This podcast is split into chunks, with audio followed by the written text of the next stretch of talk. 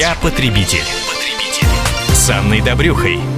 У большинства из нас в семье есть как минимум один автомобиль, поэтому так или иначе все мы сталкиваемся с автострахованием. При этом на практике нередко возникают спорные или конфликтные ситуации. Как себя грамотно вести, чтобы отстоять свои права и получить достойную страховку? В этом мы будем разбираться с экспертом по гражданскому праву и страховому законодательству, юристом Грантом Казаряном. Грант, здравствуйте. Здравствуйте.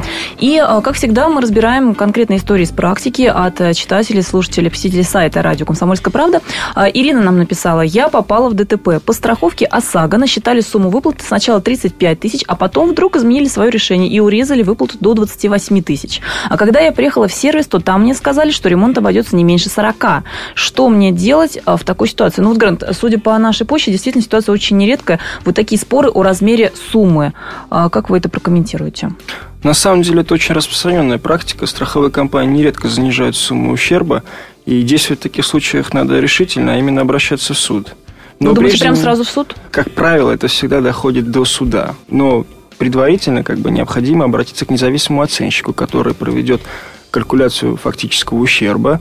На основании этой калькуляции можно обратиться в страховую компанию с претензией – Соответственно, если вы назначаете то есть, независимую экспертизу, соответственно, оценку, необходимо за три дня до проведения данной экспертизы письменно уведомить страховщика о проведении данной экспертизы и вызвать представителя на экспертизу. Грант, ну вот я знаю, что, например, по закону о защите прав потребителей, если у нас есть претензии к товару, то э, в период гарантии именно, э, именно продавец товара должен производить экспертизу за свой счет. Вот в данном случае нет ли у нас закона каких-то отсылов на то, что время проведения экспертизы при страховании ложится все-таки на страховщика, а не на самого самого вот клиента, застрахованного гражданина? Э, ну, пока дело не дойдет до суда, соответственно, все траты несет сам потерпевший да, в ДТП.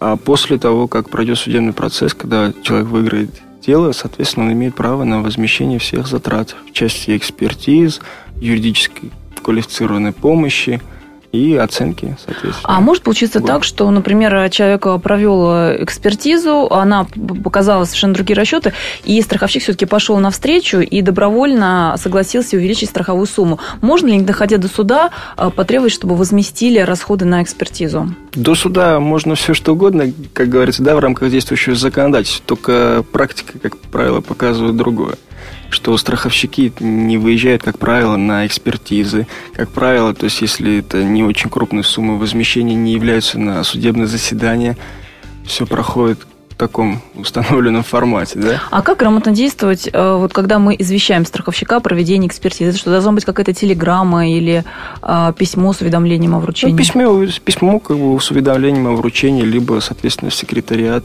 под подпись о получении.